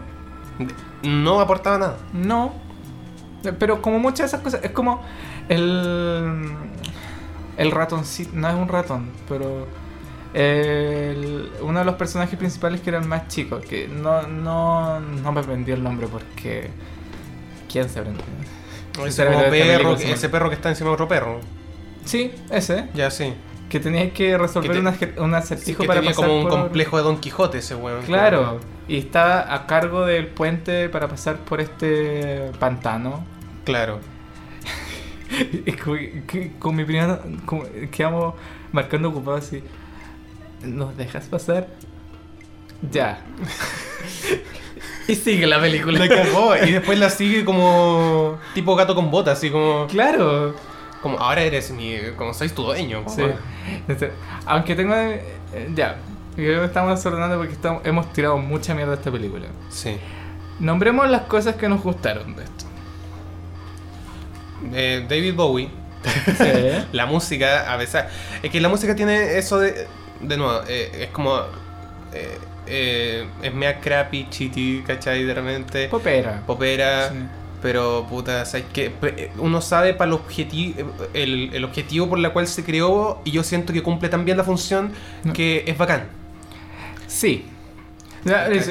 Por, lo, por lo tanto, para mí, por lo menos, eh, lo- uno de los factores como importantes dentro de la película es la música, Bowie, de nuevo, que en algunos momentos se pega actuaciones bastante decentes. Sí, Bowie en realidad no, no estuvo Mal. mal. No estuvo mal en Aunque esta... es que el tema es que no fue una mala actuación, solo que malos personajes. Sí, sí. Porque no estaba bien escrita Sí. la película.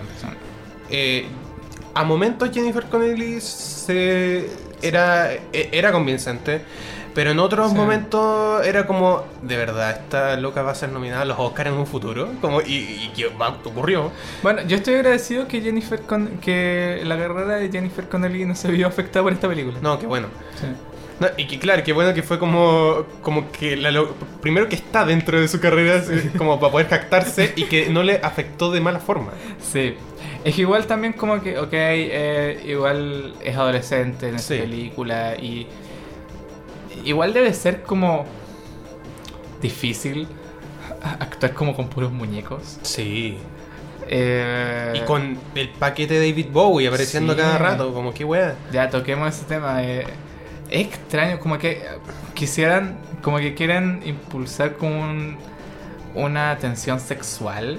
Como una especie, Bowie claro, como una la- especie de despertar sexual del personaje femenino, como Claro, pero como que sale de la nada eso en un momento. Sí, no, sí, es muy extraño. Sí, pero. Y bueno, esa, y esa como, como, no sé, esa como eh, y- y como intenciones que, declaración de intenciones que hace al final, donde Que no dice como tiene ningún que no tiene ningún sentido, que es como, Me libero de ti. como ámame, Sí. obedéceme y yo seré tu esclavo. Como, Pero se no funciona, bebé, no funciona así.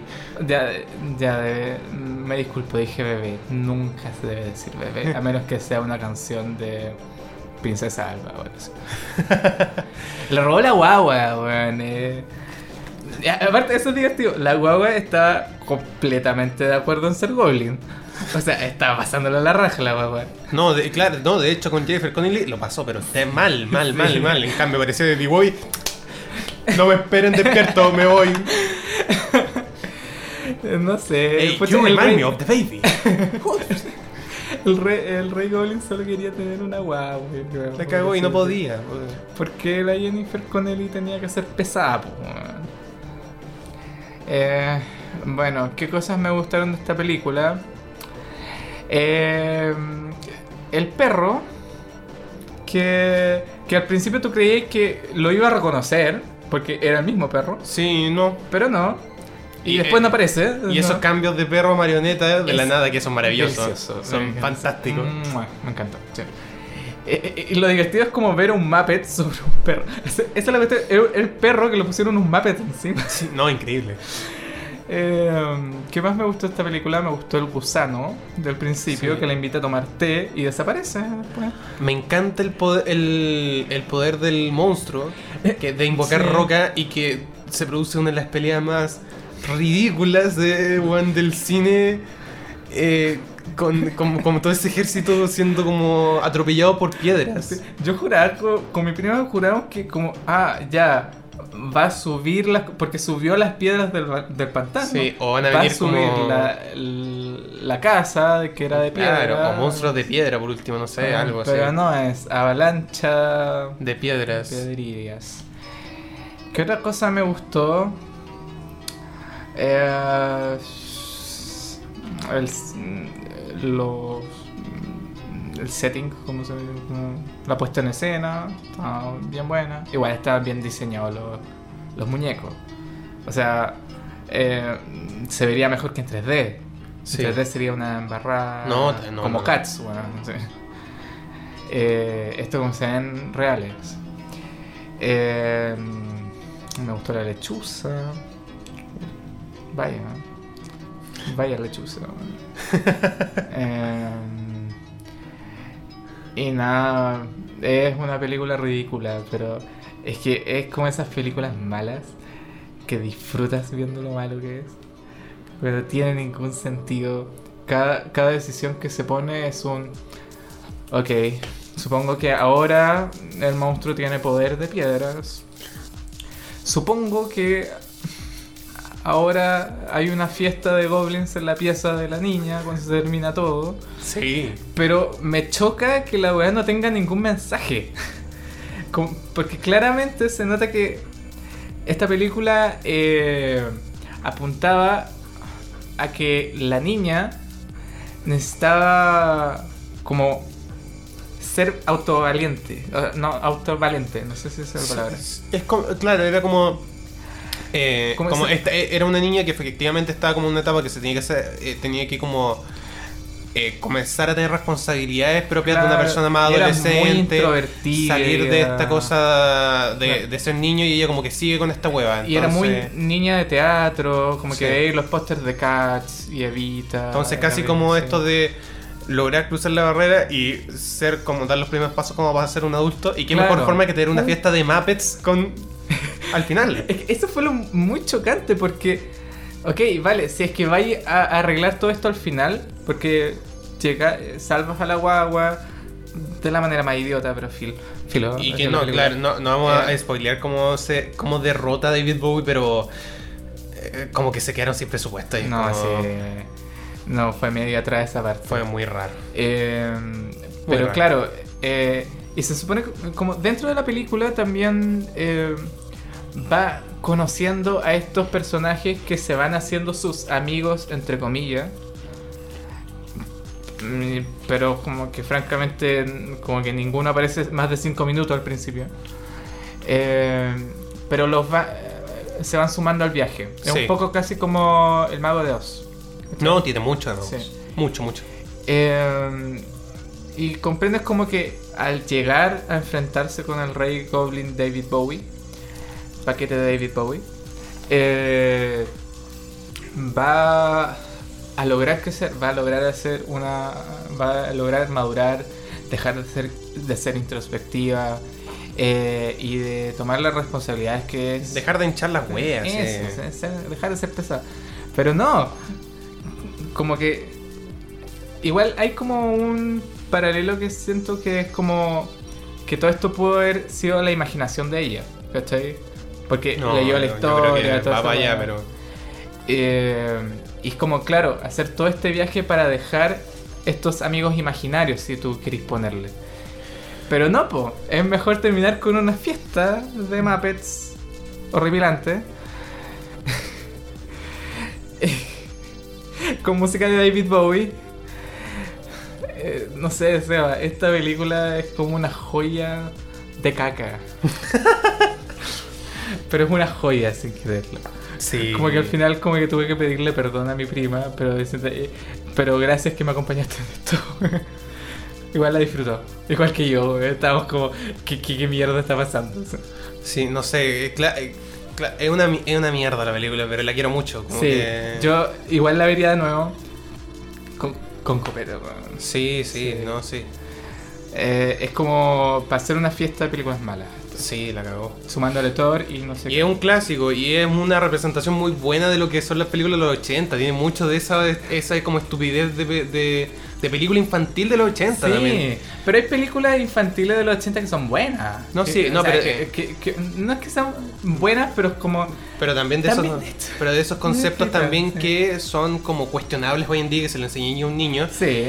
pero que en los 80 era muy normal, como pensando que hay muchas películas muy controversiales infantiles que son de los 80. Mm. ¿cachai? Ahora sí, igual. eh, te van a meter como kudos como de elegir a Jennifer Connelly Mm. eh, como protagonista y. Y que el viaje del héroe sea de ella, ¿cachai? De Sí. la heroína. Que, no sé, pues en los 80 la representación de las mujeres. Si, si ahora no es buena, o sea, es cosa de mirar los, los eh. nominados directores en Oscar. Imagínate en esa época. Claro. Es una pena que esta película haya sido 95% muñecos y escenografía y 5% guion. no miento. Eh, 1% guion, 4% David Bowie. No, y si bien, no, y si bien parte la o sea, el- No el- miento. Eh, 1% David Bowie, 2% paquete de Sí, David Bowie. sí. wea. y el- No sé qué decisión fue esa, pero la disfruté eh, cada, cada centímetro. Cada cada pulgada, Yo- sí. cada pulgada. Yo no esperaba ver estas películas y encontrarme con el pene dos veces de, No, no. de David Bowie. Claro, eh, pero más encima eh, la protagonista real ahí, o sea, eh, bueno, es Jennifer Connelly, Claro. pero parte de la película con David Bowie en sea- los créditos, entonces como es una película de David Bowie. La portada es David 70% David Bowie. No sé. Eh, Eh, fue la gran promoción de la película también. sí. Pero bueno, eh, yo no se las recomiendo si es que tienen hijos, que se las presenten. Pero sí se las recomiendo como que la vean, no sé, para su cumpleaños, cuando ya se esté apagando todo y estén todos volados como tapia. Vean. Moto, moto. Sí. El rating, po. Esta sí que está. Oh, está Peluda. peludísima. No, sabéis que la quiero mucho, pero igual le podría- yo creo que le bajaría. Le voy a bajar un poco. Yo le doy como. O tú le darías más que de, de el, el Yo man. le doy una estrella. Francamente. Eh, Una de 5. De Sí, pues de 5. Que es lo mismo que le di a Thor. Sí. Ah, Y. Thor también la disfruté como por lo mala que era, ¿cachai? Mm. Eh, No, ¿sabes qué? Yo, yo le doy un poco más porque aprecio también el, la propuesta como artística que hay detrás de, en, term- en términos de eh, escenográficos, ¿cachai? Como el planteo, el plantearse un, un nivel, un mundo como eh, de fantasía, ¿cachai? Y toda la a pesar de que no tiene ningún sentido. Pero mm, lo encuentro como súper valorable. Eh, yo le pongo un 5. Yo le voy a dar un poco más. Alto. O sea, O para sea, mí cinco- estándar, para mí estándar es alto. 5 de 10. El mío sería 2 de 10. Quizás Claro. podría seguir la 3 por lo que dices, pero es que en realidad el guion, eh, No, sí, el guion. sí. la wea, eh, eh, como que no hay, siento. Eh, eh, eh, es como que es- siento que está escrito como eh, con, con un constante, eh, pero entonces, Sí. es como eh, Nada, sí, la, niña, la niña no sabe dónde ir, pero entonces aparece David Bowie eh, con una Mm. con una máquina para matarlo. Un Deus Ex Máquina constante, así como. Todo Eh, muy conveniente para sí. la trama. como- De todas maneras la veo de nuevo. Es que, No, sí. o sea, Yo, no, o sea, no no, pronto, a- pero sí. Yo ve- vería las dos de nuevo, las dos películas sí, que nombramos. no, esa sí. también la vería de nuevo. Pero siento que disfrutaría más, Sí. más Labyrinth. No, es que en un contexto de ocio, obviamente Sí, vamos a disfrutar más la Para mi cumpleaños la voy a poner. de, de Eh, como visuales. Oh, qué brígido. Una visuales así. ¿Tan buena? O sea, bueno, mientras no hayan como hongos eh, por ahí. cerca, Oh, Dios. eh. Eh, nada, pues, quería agregar algo más. Eh, dos cosas. Uno, eh, disfruté caleta. eh, bueno, pues, eh, ver esas películas. todo. No, no, claro, sí. Ver esas películas porque no la, no sí. la había visto.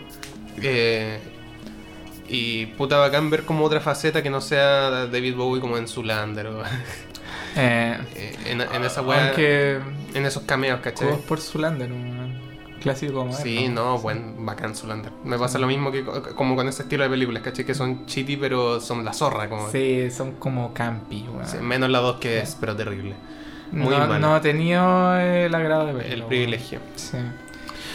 Eh, y por otro lado, una película que no alcanzamos a tocar ahora, que no, no actúa directamente, entre comillas, Bowie, pero que sí la recomiendo mucho, es eh, Christian F. Sí. O Christine F. Algo, creo que así se pronuncia el nombre de la, de la chiquilla. Sí. La que, man. La man. Claro, la man. La man que se cayó a las drogas.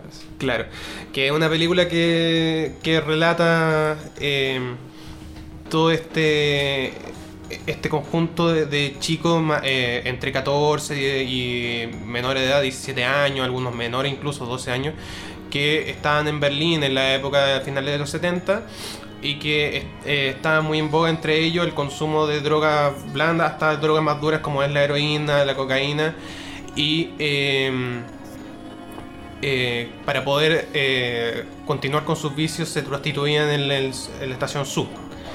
Entonces, en esta película, eh, Bowie lo que hizo fue que, porque todo esto fue muy maratónico, apareció el caso de Christine F., llegó, llegaron como unos periodistas, bacán, entrevistemos, salió un libro, eh, del libro como al, al año, una película, eh, que a todo esto la actuación es brillante porque la eh, Christine F. tenía 14 años y la actriz que hace Christine F. tiene 14 años también, eh, excelente. Brígido, macabro. Y mm, Bowie, todo esto como, como lo digo, muy maratónico, como en todo en, ocurre el hecho, libro, película, Bowie lo ve, el libro, le fascina, porque ya había hecho la trilogía de Berlín, estaba en la época de Scary Monsters, después de Lodger, y el weón es como...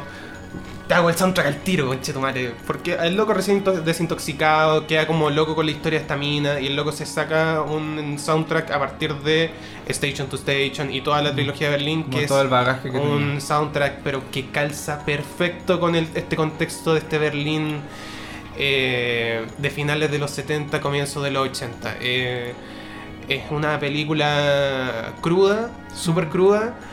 eh, pero yo creo que hay que verla por lo menos una vez. Sí, y, yo no la he visto Y es, y es buenísima. No, te la recomiendo Sí, yo completamente. creo que eh, en una de esas podemos comentarla o mal recomendarla. Sí, sí. Y que por lo demás uno piensa como, eh, ah, esta chica se habrá salvado porque dan a entender eso, ¿cachai? Que se salva toda la cuestión. Pero No. nada hacía presagiar de que la chica después siguió con la droga, ¿cachai? Ah. Entonces, de hecho hay como varias anécdotas, hay, hay un segundo libro que ella misma sacó después. No. Tuvo un proyecto musical, intentó ser actriz, estuvo... O sea, hay todo un universo acá Sí, para sí. revisar. Sí, de, esta tipa se pololeó con el con uno de los integrantes originales de la banda como Rammstein. fun- no, fundadora de lo- del sonido industrial en Rammstein. No, por Nine, Dios. Nine Inch Nail. No, pues Nine Inch Nails Ah. es, es como el, el industrial noventero, pues el industrial real es de los Nin. es antes, claro. Eh, Einstürzen de Neubauten, que es una banda alemana que partió con el industrial, pues, ¿cachai? Y sacaron un proyecto olvidable, malísimo, asqueroso, muy malo, que no sacaron ni siquiera un disco. Ya. Y salieron una película también esta mina, como no me acuerdo cuál, y ahora es como una junkie, cualquiera, de 40 años. Pero la película la recomiendo caleta. Ya. Caleta, caleta, caleta. Y la banda que acabo de, pro- de pronunciar, que yo creo que no la voy a poder encontrar por lo que acabo de decir, porque Me es muy complicado lengua pronunciarlo. Eh, búscala también porque es de muy buena. Podría hacerlo, ¿no? Es que aparte ni siquiera sé si lo pronuncio bien, pero Einstürzen de Neubauten. Ah, ya. Vale. Como me, me diste un golpe. No, es Ay, que. Es, un bola- es no una sé, locura. aquí se vio tu, tu doctorado Eh, musical. sí, tu doctorado en Bowie. no, eh, o sea, ellos no tienen que ver con Bowie, pero. Ah. Eh, Pero bueno, está, está a grados de, de Sí, cercanía, po, sí, así que. Es parte de tu marco teórico. Sí, puede ser, claro. Eh, En la bibliografía. Yo recomendar, mm, no mucho, o sea, bueno, mm, próximamente más cercanos a, a los premios de la academia, los a.k.a. Oscars, a.k.a. Oscars, ya me han corregido mucho con eso. Oscars. Eh, voy a tirar el top 10, eh, no, bueno, no sé, top 15 de, de las mejores películas del año.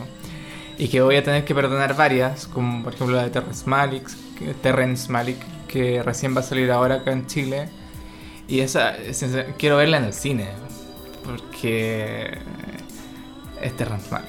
Sí. Se, se lo merece. Eh, ¿Qué otra? Se supone que voy a ver Midsummer, Midsommar con mi hermano en algún momento. Ah, qué buena. Sí, la tengo bajada. Yo quiero verla hace rato. Sí, bueno, te invitamos si querés. Bacán. Eh, bueno, y otras, algunas quizás van a aparecer en el top, 10 en el top 15. Claro. Eh, y no sé, to- to- estoy planeando si es que hacemos algo para, para lo- los Oscars, qué sé yo, pero sí va a haber un capítulo en algún momento donde yo voy a llorar y voy a decir, los Oscars son una mierda porque lo son, y esta película no salió y son una mierda porque tenía que salir esta, porque a mí me gusta, ¿cachai? Como todos los años. Los Oscars son una mierda, no sé por qué los vemos, es como mm, eh, hacernos daño solamente. Eh, y esto fue el capítulo especial de Bobby. Espero que hayan disfrutado Disfrutado. mucho y nada, pues nos vemos la próxima. Adiós. Chao.